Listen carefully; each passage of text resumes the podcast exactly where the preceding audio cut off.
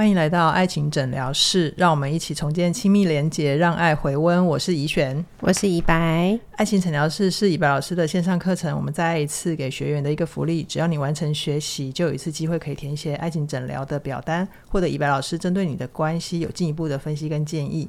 那今天来信的朋友跟伴侣在性需求上面有很大的不同，关于跟伴侣之间的性活动要怎么表达自己真实的感受，等一下我就会跟以白聊给你听啦。嗯，那在开始之前，跟你分享一个好消息。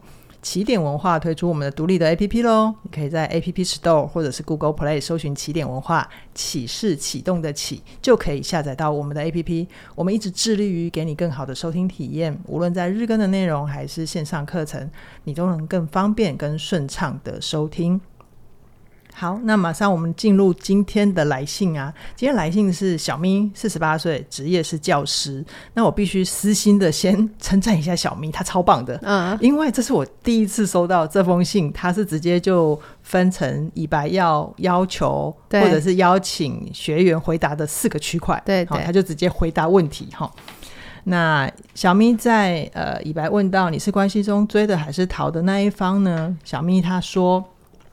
个性上我是积极的，遇到事情会想办法处理。那我工作比较好，嗯、婚前交往过不少的对象，都有性关系。那先生的工作比较差，他长期提让家人提供金援，包括结婚跟买房子。嗯，然后他们以前认识的时候，先生就一直很在意他以前有很多的性关系，但是他以。呃，先生也有跟小咪表达过，他以前有过只有床伴关系，就是没有跟对方交往，嗯嗯嗯，但就只只有呃性性的连接这样子。对。然后呃，那婚前先生就有说，呃，他婚结婚之后要赢过去，就是小咪之前以前的关系。嗯、然后他们那时候结婚的时候，小咪是三十八岁，先生是四十一岁这样子。嗯。那结婚之后。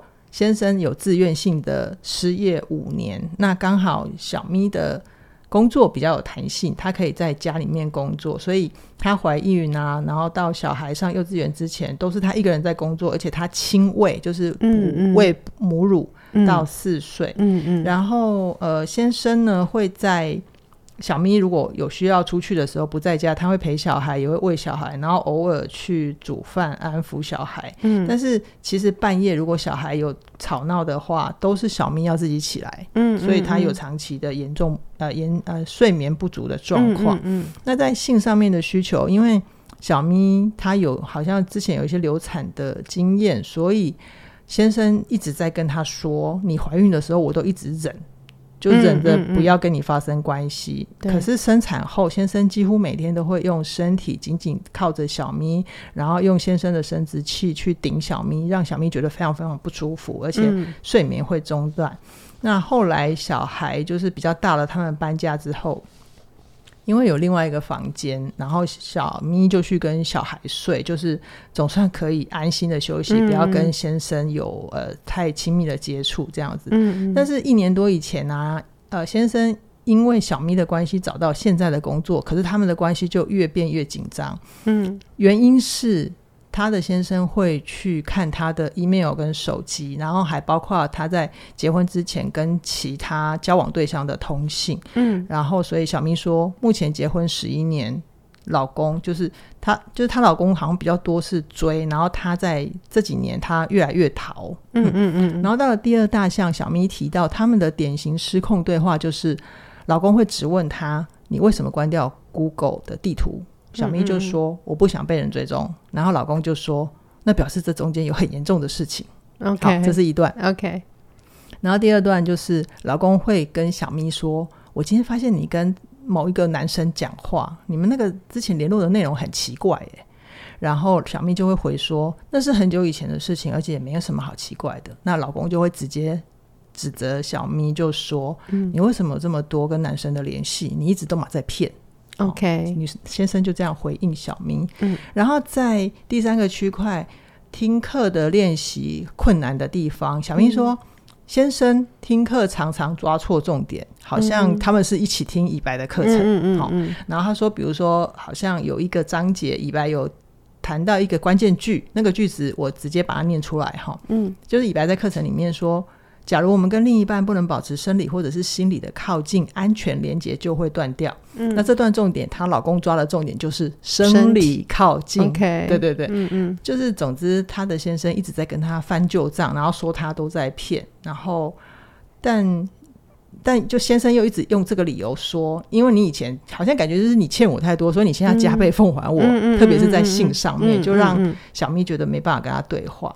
然后最后一个区块，你希望老师回答你什么？那小咪谈到恶性循环是他跟先生就是一直要透过性来满足他的安全感，让小咪觉得很疲累跟不舒服。嗯，然后因为他现在有儿子嘛，他其实比较喜欢跟儿子拥抱。那嗯，那。就是反而就会让那个感受的落差更大。就是先生一直用他的生殖器，就是要顶他，或者是小咪有一种被插入的感觉，他觉得很抗拒。可是如果他排斥先生的话，就会遇到先生的指责，甚至于先生就会。更我对我来讲有点过分了，先生就会直接说，你以前都配合那些更糟糕的男生，嗯，为什么不行？对对对，然后他一直在跟小咪 argue 说，我值得更完整的妻子，所以他想问以白的问题就是，嗯，难道我只能一直用身体来满足他才能解决问题吗？嗯，嗯，嗯，那但是他对于先生的抗拒是因为好像他对他先生对小咪的指责监控。都会让他更不想跟先生靠近，然后他会感觉自己只是性工具。那这样该怎么办？嗯嗯嗯嗯嗯，以白老师来，我我其实在，在在看小咪的这个来信的时候，我一个最大的感觉就是他好累哦。我也读到了，嗯，就是。你不管是养家啊，还是育儿啊，还是就是做太太这个角色要去回应先生亲密关系里面的沟通，对的性需求，好，或者是回应先生对他很多的怀疑，好，怀疑他，嗯、呃，是不是有跟别人怎么样怎么样？那我我其实是觉得他他就是好累好累，这些东西我光看。我都觉得，如果是我，其实是很心累的，而且有一个东西就会是还蛮孤单的。是、嗯、是。那虽然我觉得以以听听起来，先生跟他互动的状况，可有有时候可能他反而觉得没关系没关系，你不要太靠近我，我自己一个人，我反而比较轻松。嗯，嗯，对。可是。自己一个人去面对很多事情，其实多多少少还是会有那个孤单的感觉出现，一定会，一定会。嗯，那刚好就是他们是在谈性的议题，我就也还蛮想跟大家分享一下，在性这个主题上面，因为我的工作也蛮常会遇到，就是两个人在性关系这件事情上。是有冲突，是。好，嗯，那当然它有很多不同的种类，比方说有一些是性欲上的落差，就是一个人性欲比较高，一个人性欲比较低，好，那或者是他们有实际上身体接触上一些，比方说性交的疼痛啊，那或者是有一些是男生的在性这件事情上，比方说。表现焦虑比较高，好、哦，或者是说他在勃起，或是可以持续到射精的这整个过程，嗯嗯、有碰到比较困多困难，就有一些是这个过程当中的。懂懂懂。那我我自己觉得，其实，在性议题上，双方都有一些蛮深层的感受跟心理动力，其实蛮难讲清楚。嗯，好，蛮难讲清楚。那关于这一类蛮难讲清楚的沟通，经常是伴侣关系很需要协助的地方。这边也跟大家宣布一个好消息哦！如果你觉得单打独斗太累了，那以白老师也将在二零二四年的一月十四日，在起点文化开设一起幸福工作坊。如果你跟你的伴侣很愿意一起来参加，你们将在以白跟他的专业心理师团队的协助之下，体验到两个人完整的互动模式，进一步找到你们卡关的盲点。那现在这个工作坊已经可以报名了，很鼓励你到我们的官网为你们的关系抢下幸福的入场券。对对，然后而且我一个部分当然是呃。回应小咪嘛，哈，那他就是在性关系里面比较不希望有这么多性行为的那一方。对，那可是也可能有现在正在听的观众、听众，是你是比较需要对比较希望有多一点性行为的那一方。嗯嗯，那呃，我我觉得大家可以听一下，然后感觉一下我现在讲的东西有没有什么是你自己内在的。好，好，好。呃，比方说，比较希望有性行为的那一方，就是当他发发面对说另外一方不太愿意跟自己发生性关系的时候，呃，我之前有有一集在讲说，其实我们要先去想，我们会怎么解读。是我们看到的对方的行为，这个解读常常是关键，因为它会牵涉到我们的需求，然后它也会，我们有了这个解读之后，就会引发情绪。对，那呃，比较希望有性行为那一方，比方说，有时候他们的解读就会说啊，那一定是我在他眼里。我很没有性吸引力，嗯嗯嗯，好，就是他可能觉得我肚子太大。哦，就是他可能觉得我对。比较需要有性行为的那一方，他通常会被另外一方拒绝，所以他就会怀疑自己，对.就会想，就是他们的性自尊会受到损害，哈、嗯嗯嗯，也不是说受到损害啦，就说他们的性自尊会受到影响、打击，对，打打击也是可以，就说觉得，哎、欸，我可能对他没有性吸引力啊，我的身体不漂亮啊，哈，或者是我我。不符合那个男性或女性应该有的的的状态，这样、嗯嗯，那也会有人的解读是会觉得说，哎、欸，对方明明知道，我就很想要，嗯，跟我很不满足的时候，我会很痛苦，是，可是为什么对方好像没关系？哦，所以那是不是我的痛苦跟我需求匮乏的这件事情，在对方的心里不重要喽？嗯嗯嗯，他才会。不想要为我尽力，这还蛮容易引起人，就是对方感觉到我没有被爱，他他还爱我吗？对、嗯、对对对对对，所以像你你讲的，就会是第三个其中一个那个心理上的动力或是感受是说，嗯、他会直接让我们怀疑对方是不爱我的。嗯嗯，如果他爱我，他怎么会这么不不是爱我就应该自然而然。会想要，跟我靠近，对，对啊，然后、嗯、而且因为有的时候呃比较想要有性行为的那一方，他们会比较做比较多邀约的动作嘛，啊、是是是，比方说摸摸摸摸肩膀啊，好、啊，然后亲亲哪里啊，嗯嗯嗯，就这就是一种性试探，看看说性邀请嘛，对，性邀请，对，然后哎，可是他们做这个动作的时候，因为对方就会觉得有压力，就会有退开、嗯、排斥的动作、所以他们也会觉得说啊，对方是不是厌恶我？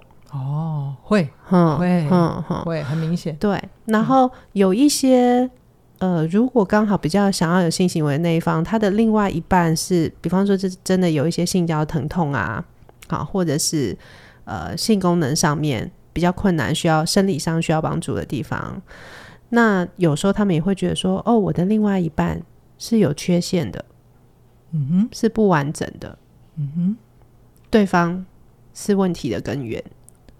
哦，当他们这样想的时候，通常这样子解读的时候，嗯、他们的那个指责性跟攻击性会很高，就出来了。因为他们就会觉得问题只有出在你身上，哦、所以你应该要努力的想办法。你不想办法，就是你的问题。哦，嗯，懂，懂，对，懂。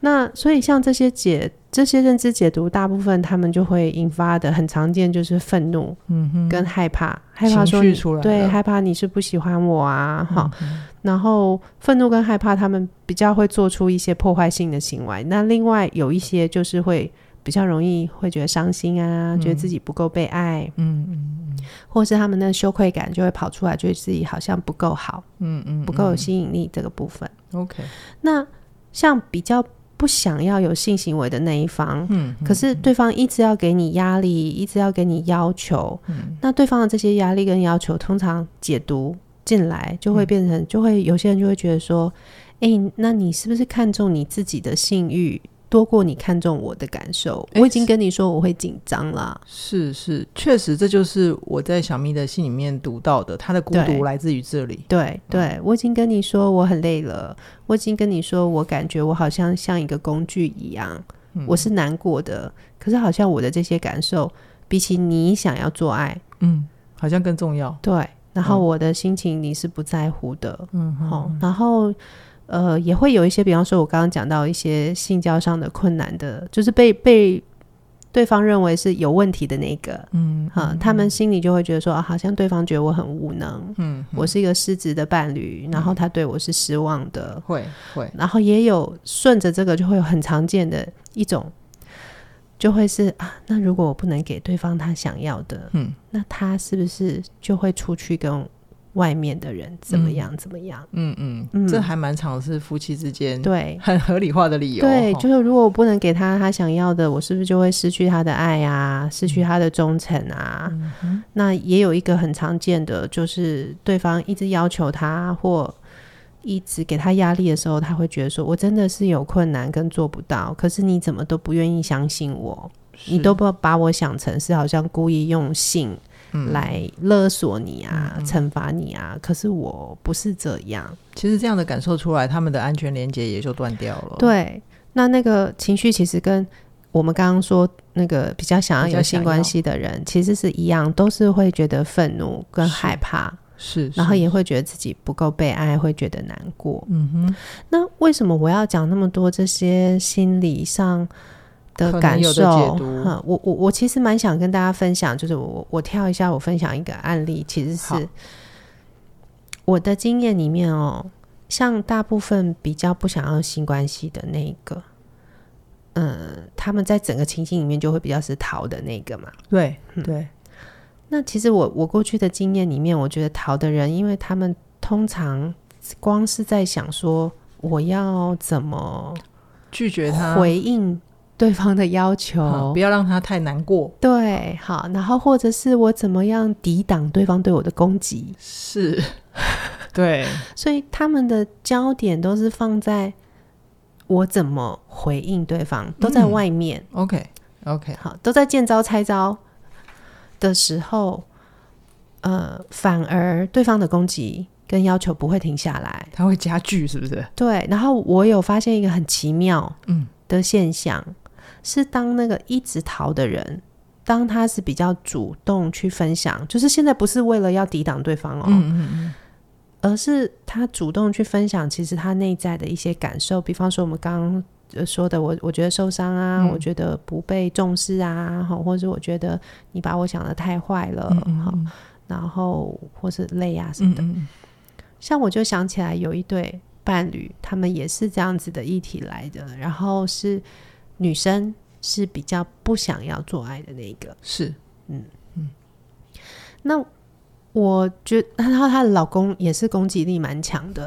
那我印象中就是有一个 session，我觉得对他们来讲蛮重要，而且是他们后来关系比较翻转，就是那个老公比较静下来，哦，比较没有那么多追的反应的一次。是什么？是什么？那一次是我有点忘记前面在讨论什么事情。那反正就是在。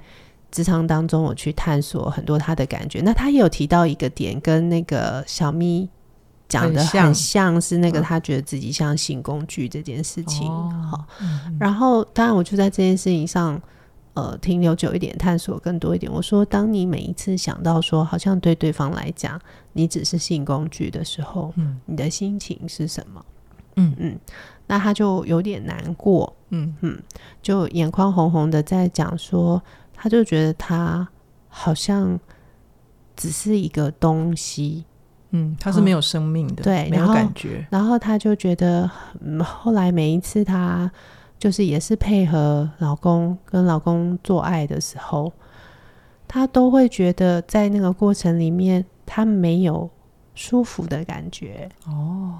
然后没有舒服的感觉的原因是他会觉得那个性变成只是为了。让对方放我一马，哦，这个领悟好揪心哦。对，然后他在讲到这个时候，他就突然就更难过。OK，他就说，其实他好想要感觉自己在做爱的时候，真的好喜欢那个人。哦，他也希望有愉快的。对，然后他也好想要感觉我们的性关系是，我也好爱你。哇，跟我也好想亲近你，OK。然后你一直都以为这件事情我根本不在乎，可是其实我好希望是那样。可是我们现在每一次的做爱，我都觉得我好像只是为了让你放我一马，然后不要再误会我，不要再攻击我，那而已。那当他这样说出口之后，你观察到什么？我觉得那个先生。他在听太太讲话的时候，他自己的难过也有出现，因为那也是他共同的感觉。Okay. 是是是，就是说虽然太太后来都有配合他，嗯嗯嗯，可是每一次那个做爱的过程，他就是不是真正的满足嘛？对，因为他会他没有一起，对，他会感觉到这个人其实是好像应付了事的哦，好，然后好像就是想要的那个人其实也受伤啊，对。对，然后所以那个太太在分享那个伤心的时候，嗯、其实也是这个先生的伤心，是他也很渴望说，你是真的就是喜欢我的身体，想跟我靠近，嗯、爱我的，嗯嗯嗯。然后所以这件事情就是有点打到那个先生，是说，对啊，我这样拼了命，一直在那边怪他，一直在那边要这些东西，但结果是他也很伤心，我也很伤心，嗯、那我到底在干嘛？OK，所以。所以那我我想要跟大家分享的是，当然你因为我们就是呃，有时候我在分享案例的时候，我真的就是只能讲一部分啦，okay, 因为 okay, 对对，就是有一些伦理的考量嘛。那我分享这件事情，只是要让大家知道说，如果我们反其道而行。嗯嗯，我们不要把焦点一直放在我怎么应对对方，怎么抵挡攻击，对，而是，把专注力放回自己的内心。对对对对对，然后我的感受是什么？嗯、有机会让对方知道，听得的听得见。嗯，那反而有的时候他们会变比较安静。哦，愿意听那个一直不太想要的人他的真心话。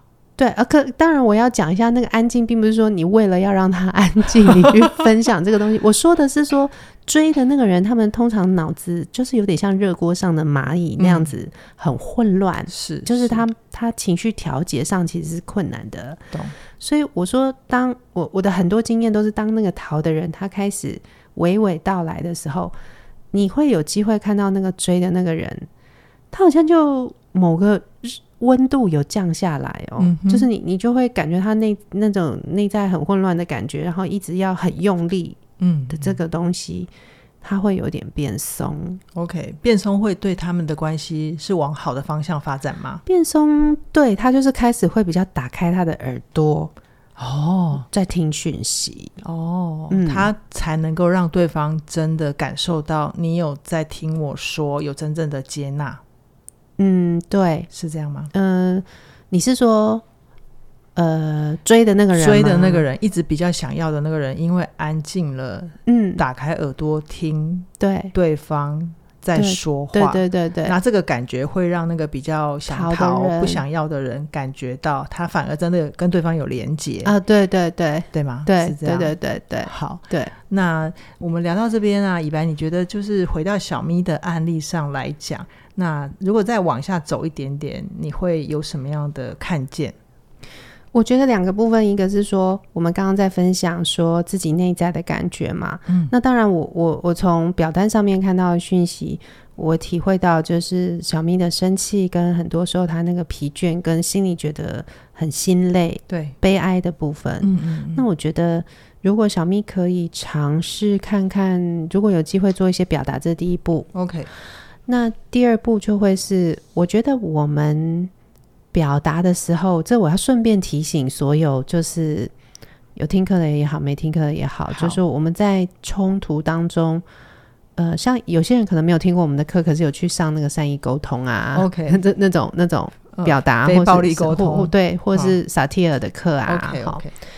那一定他会讲到说自我觉察情绪啊，自我觉察需求啊，然后去跟对方说。嗯但我这边就是要提醒，我们讲完，呃，分享完我的情绪或是需求之后，不要马上跳到，所以你听完我讲的这些，你就应该要这样这样这样做。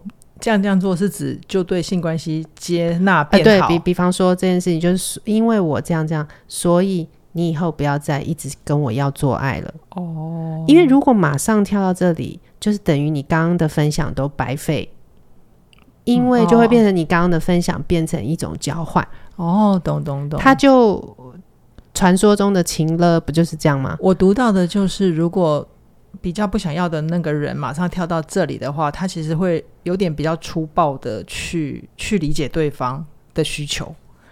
你的意思是说，嗯，我现在没跟上，你的意思是说？我的意思是说他，他他他，因为刚刚前面有一些自我的袒露，哎，对对对对，让对方安静下来。但是如果他马上要求对方就不要再跟他做爱了，啊，对对，其实反而又把对方弹开了。那原本对对对，原本刚刚一点点的小小的靠近，又完全退回去了，对 对对，是这个意思吗？对，没错。那不要走到那里去的话，那怎么做？这就是我要讲的第二步。好，就是。你可以去分享说，所以当我有这些难受的感觉，然后我有这种不被珍惜的心情，然后觉得自己很像一个性工具的时候，你接着是要分享，所以这种时候我自己就会用什么策略来应对？比方说，如果以小咪的例子，嗯、好，就会接着是说，好像我觉得我没有被了解跟珍惜的时候，我就会刻意避开你。哦，oh, 我就会尽量远离你，嗯嗯，然后我也会发现，就是我不太想让你知道很多事情，嗯，嗯，因为我不想要你无限延伸的瞎猜啊、嗯、逼问啊。我这样做是为了要保护自己，就是不要再一直面对你的攻击跟质疑。哦，那，然后最重点来了，好。接下来，如果你可以去跟他表达说，可是我也发现，好像我越这样做，嗯，你就会越怀疑我，嗯嗯，我好像越这样做，你就会越不安啊，越翻旧账啊，然后你越翻旧账，越怀疑我，我就会越抗拒跟你相处跟互动，哦，越想要保持距离，嗯，我觉得我们两个好像一直在这里鸡生蛋，蛋生鸡，我不知道怎么办。哦，OK。我觉得你刚刚那段表达好好完整，特别是如果我们再回到小咪的案例来讲，嗯，呃，我觉得刚刚以白讲的那一段话，假设以白就是小咪的话，嗯、我想他会在他的关系跟他的困难里面，嗯、对他的先生做了很完整的，嗯嗯，自己内心的袒露吧。对，嗯、对，嗯、对，所以你就会告诉对方是说，我在很痛苦的时候，我想到了这样这样这样的方法。我会这样这样这样做，可是我有发现，我这样做其实得到的是你会更有不好的反应。然后你越是那样，嗯、我就越会这样做。嗯、等于是你，你也把你的另外一半带离他的角色，对，你把他那个很像是什么？就我不知道大家有没有看过莫内的画。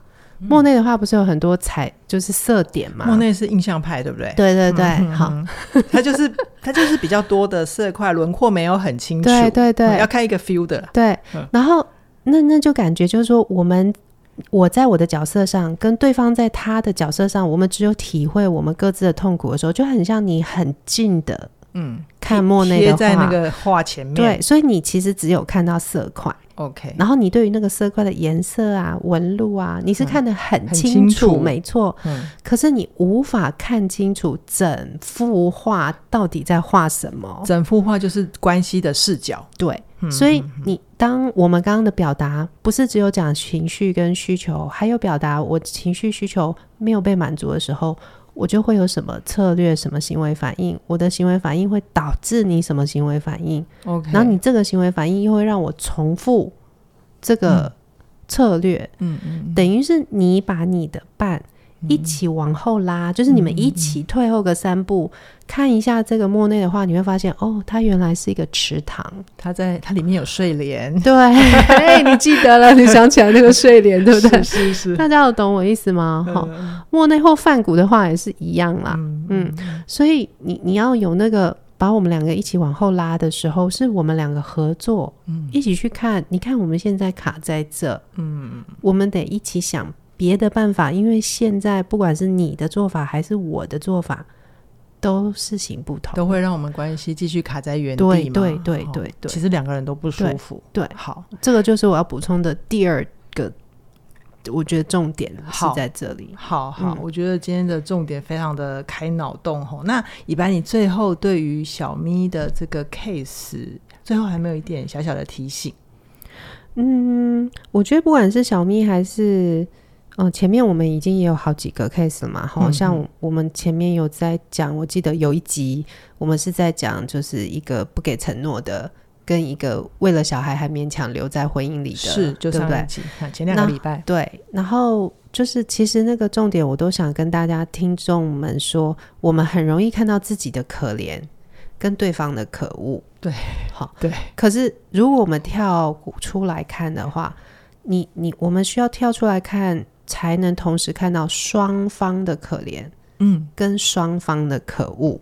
OK，对，你你要看看懂，都看懂，是才能大家一起去想，那我们怎么换个做法？不然就是永远会在同样的地方卡在同样的地方。好哦，嗯嗯好哦。那我觉得好像回到这个小咪的困难的 case 里面，如果呃你也跟小明有一样的困扰，就是刚刚以白有一段很完整的表达，嗯，嗯，那就是一个可以去做的第一步。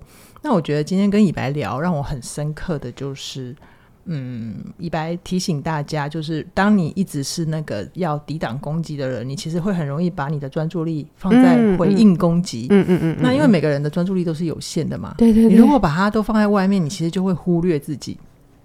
但是依照以白这么多年的经验啊，他在智商室里面看到的伴侣，就是一直在逃或一直在抵抗的那个人，嗯、把专注力收回到自己的内心。嗯，你先感受到自己的感受，然后同时呢，可以好好的袒露你的内心，反而会让那个追的人他停下来，对，听你讲话，然后对你的关系带来改变。真的哦，OK，真的屡试不爽。好哦，好哦，嗯嗯、那我我也很期盼，呃，各位在。如果你现在在关系里面辛苦，可以试试看，就是以白刚刚提供的方法跟重点，那就是再继续的在我们再一次这个课程里面去修炼。